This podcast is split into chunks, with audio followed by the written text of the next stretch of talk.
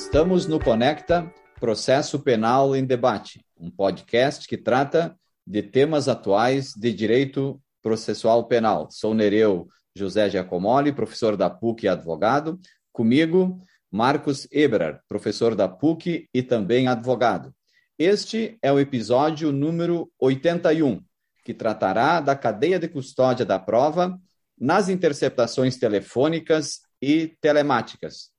Conosco a professora Helena Costa Franco, que é advogada criminalista e professora da UBRA do campus de São Jerônimo, mestre em Ciências Criminais pela Universidade de Coimbra, e que tratará, então, deste tema é, tão sensível na produção de provas no processo penal, que são as interceptações telefônicas e telemáticas, e agregando a este problema das interceptações telefônicas a cadeia de custódia, a observância da cadeia de custódia e o que ocorre quando não observada a cadeia de custódia nessa espécie de prova. Professora Helena, obrigado por ter aceitado o convite de estar conosco eh, no Conecta e tem a palavra.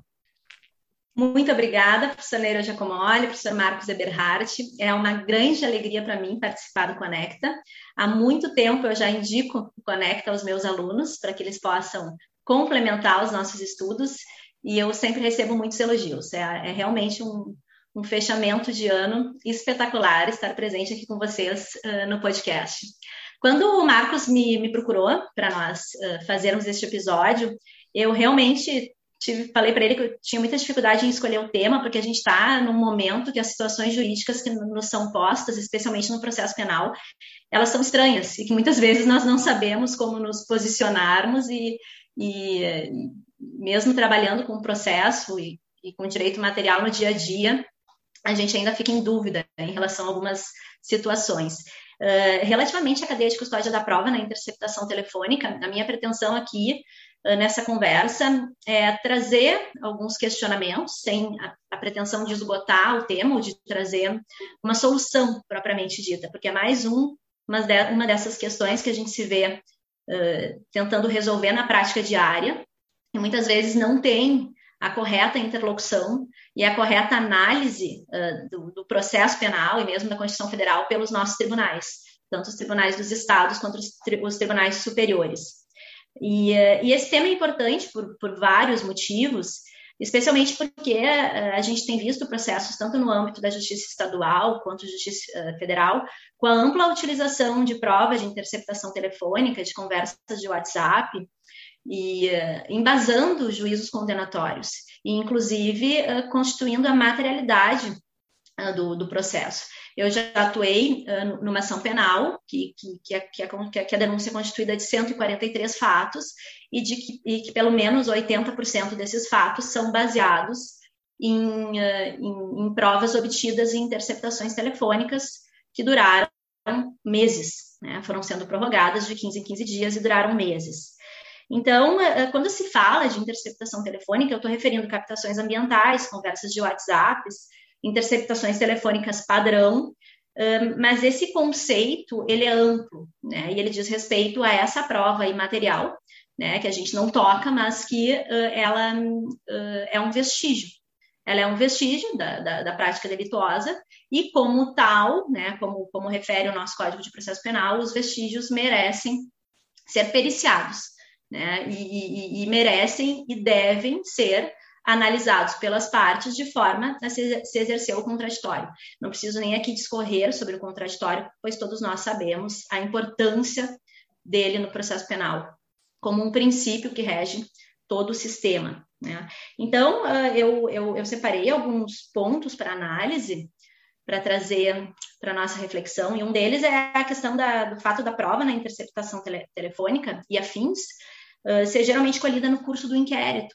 Portanto, é uma prova que vai ter necessariamente contraditório posterior, e ela pode embasar o juízo condenatório por força do artigo 155 do CPP, que fala: o juiz formará sua convicção pela livre, pela livre apreciação da prova produzida em contraditório judicial, não podendo fundamentar sua decisão exclusivamente nos elementos informativos do inquérito, ressalvadas, e aí o finalzinho do artigo, as provas cautelares não repetíveis e antecipadas.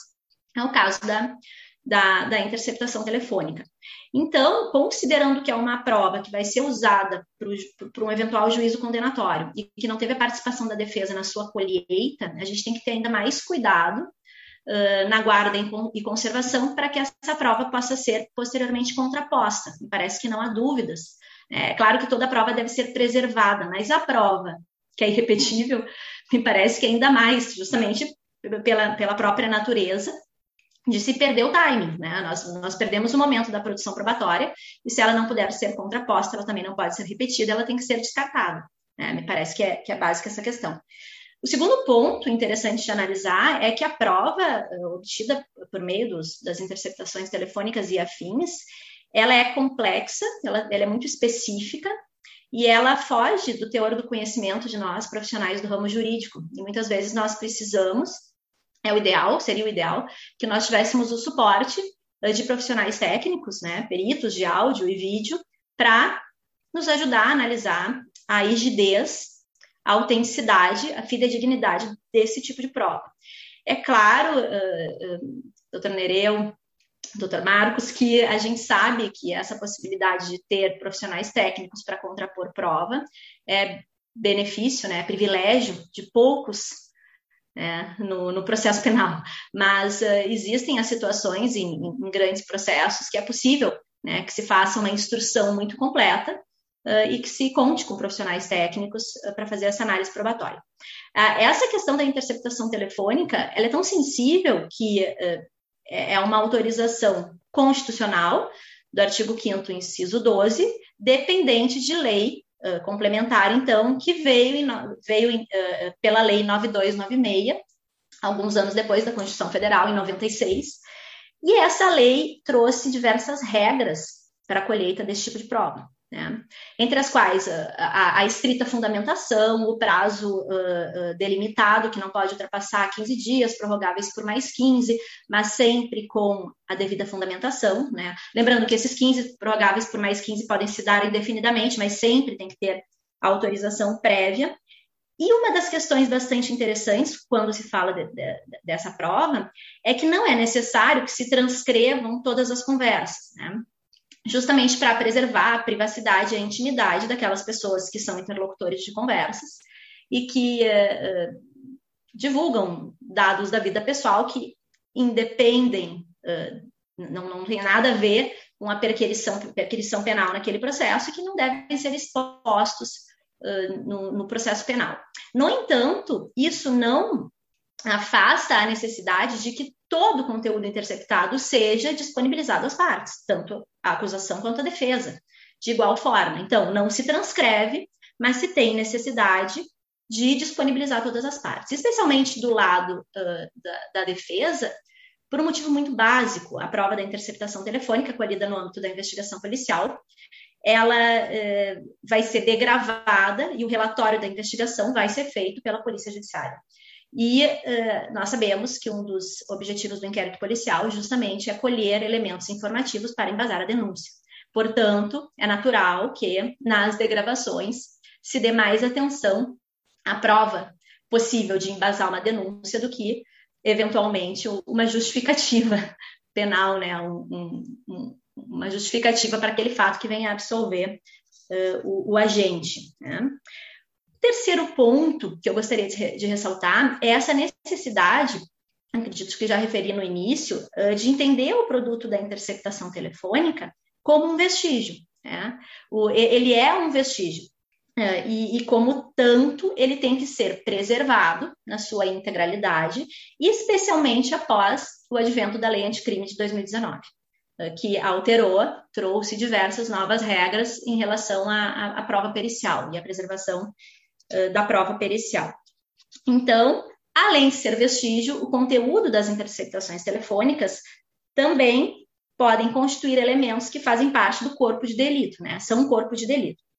E, sendo corpo de delito, nós chegamos à conclusão que necessitaria de perícia na interceptação telefônica, né? Perícia oficial. Então, a interceptação telefônica, como vestígio, ela deve ser periciada posteriormente pra, para se entender se uh, aquela prova está autêntica. né, e está regular.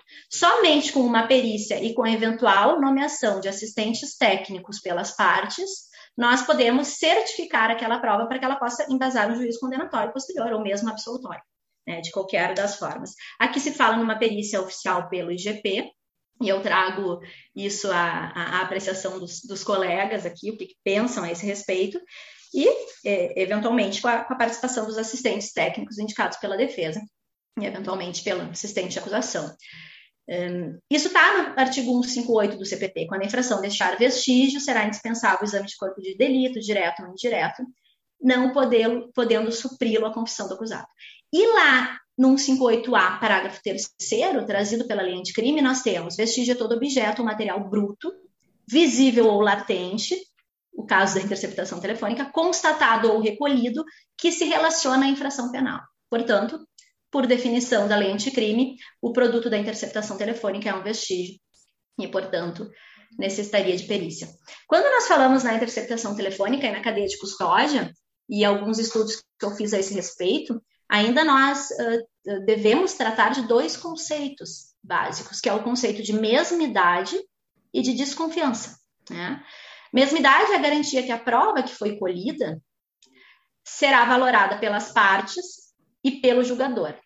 A mesma prova, absolutamente a mesma prova. Então, quando se fala de interceptação telefônica, os dados brutos encaminhados pelas companhias telefônicas ao sistema guardião né, da, da, da, da polícia, deve ser esse material, os dados brutos, é que devem ser gravados e disponibilizados para as partes analisarem posteriormente.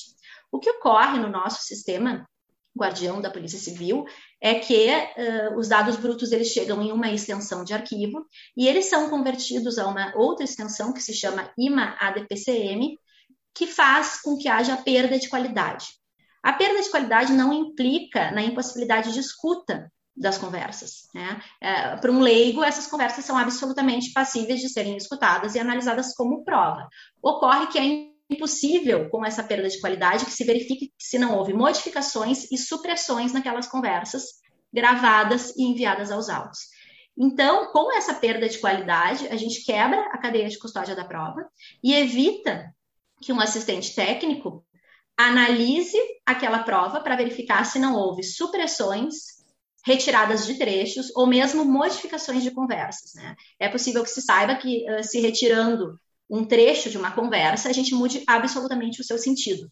Por falha, uh, digamos, culposa do agente uh, que, que fez aquela transcrição, por falha do sistema ou, ou, ou até mesmo de forma intencional, né? com a possibilidade de de, de, de, prejudicar a prova. Outro conceito é o conceito da desconfiança, que é a gente tem que desconfiar do poder instituído sempre, né? isso é saudável.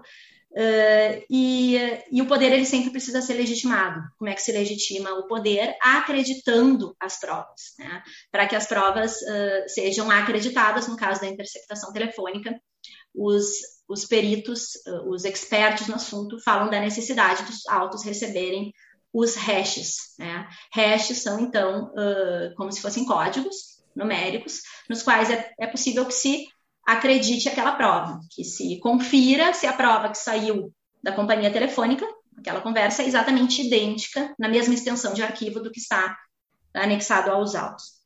Então, essa conversão dos arquivos na interceptação telefônica ou a mudança de cabeçalhos, a supressão de trechos em conversas de WhatsApp, elas fulminam totalmente a prova pericial, tornando essa prova um, imprestável para embasar a sentença, por exemplo, né? para embasar um juízo condenatório.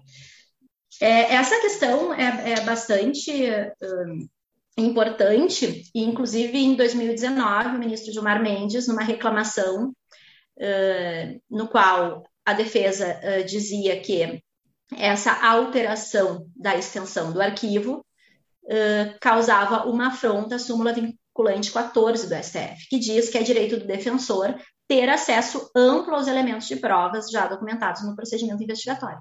Então, fazendo um paralelo com a súmula 14, a mudança da extensão do arquivo altera faz com que a parte não tenha acesso a todos aqueles elementos.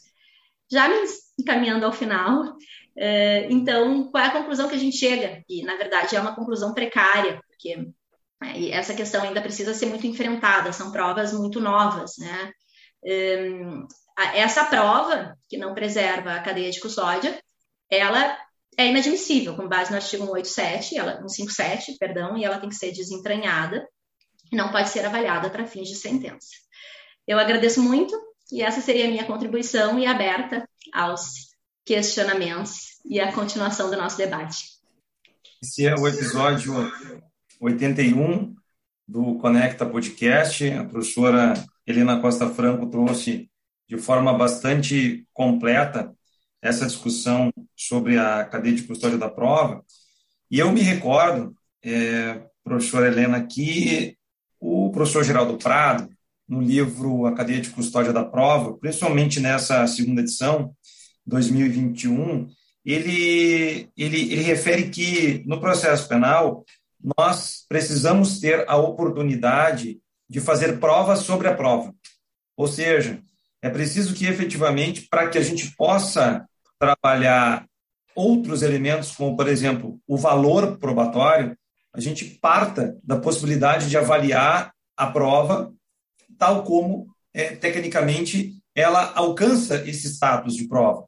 E claro que aí, então, ela vai englobar o contraditório, como a professora muito bem falou, e outras tantas é, exigências e repercussões. E me lembrei agora também da Operação Negócio da China, que o STJ julgou é, mais ou menos nessa mesma linha né, de trazer a, a, como base para o processo penal que a defesa, e não só a defesa, mas também o Ministério Público, tem que ter acesso ao conteúdo probatório integral, sob pena de não conseguir exercer o contraditório. Mas eu também lembrei, é isso que eu quero me propor para a gente fazer o fechamento desse episódio, que não raro as discussões sobre a integridade da prova, elas se misturam dentro da valoração. Ou seja, é muito comum que se diga que eu, como magistrado, não estou preocupado com isso, porque eu não preciso é, de, eu não preciso tirar essa prova dos autos, eu não preciso desentranhar essa prova, porque eu já formei meu convencimento por outras tantas provas trazidas ao caderno é, inquisitorial ou, enfim, ao processo. Queria lhe ouvir nesse ponto, e aí nós já fechamos esse nosso episódio que ficou fantástico. É, em relação a essa questão do, da valoração probatória, me parece uma falácia, é, é uma enganação, porque o juiz, como ele não é um robô, a gente já tem né, em algumas é, situações juízes robôs, mas o juiz criminal ele não é, ele não deve ser um robô. Toda prova que chegar a ele vai ser de alguma forma, ainda que é, inconscientemente valorada na, na sentença. Então, uh, o, o, ideal, o que, se, o que realmente uh, fecharia com o sistema democrático e com o processo penal como ele deve ser, é o juiz não pode nem chegar perto da prova ilícita. Né, a prova ilícita ela tem que ser desentranhada e se, e, e, se possível, que outro juiz profira a sentença se ele teve acesso à prova ilícita. E é, é claro, isso a gente já vai a outra discussão muito mais longa, é, mas, mas esse é o ponto, né? Esse é o ponto e fica muito claro a repercussão de tudo isso que tu estás trazendo nessa circunstância de que no momento em que o próprio juiz defende a integridade da prova, defende a própria legalidade da prova, ele está defendendo a própria formação do convencimento dele. Essa é a realidade, né, que a gente vive no processo penal. Bom, talvez, professor Marcos, a, a discussão passe pela por esse exame antes de que o juiz tome conhecimento uhum. desta prova ilícita, porque depois que o juiz toma conhecimento da prova ilícita, mesmo que ela tenha, tenha, eh, seja desentranhada do processo, ele já, já, fez, já teve contato com essa prova, e mesmo que conscientemente isso eh, não conste na decisão, inconscientemente vai influir na, na, valoração daquela prova que está nos autos, né? Então, a, a, a, ilicitude, quando no processo, fatalmente ela causa uma, uma, uma dependência, né? Da, hum, das demais provas, né? Ela contamina todo, todo o processo e toda a valoração que será feita, né? É verdade, professor Neri. Eu acabei de me lembrar que eu tenho uma tese para terminar, justamente nesse tema. Sim, sim. Com isso eu quero, eu quero é, terminar, né, fechar esse episódio número 81, que nos deu é, a grande, essa, poxa, a grande satisfação de dividir, né, de aprender com a professora Helena Costa Franco, nossa, a, além de advogada, professora, nossa grande amiga, parceira, e de crítica, de discussão no processo é, criminal aqui no Rio Grande do Sul e no Brasil. Muito obrigado, professora Helena. Conte sempre conosco. Certamente esse episódio é, vai ser um episódio é, extremamente procurado em decorrência da importância do tema, mas principalmente pela sua, pela sua história. Esse... Uma grande alegria e estou sempre à disposição. Obrigado, professora. Esse é o episódio número 81 do Conecta Podcast, com Nereu Giacomoli e Marcos Eberhardt, que estará no ar no dia 20 de 12 de 2021, às 18 horas.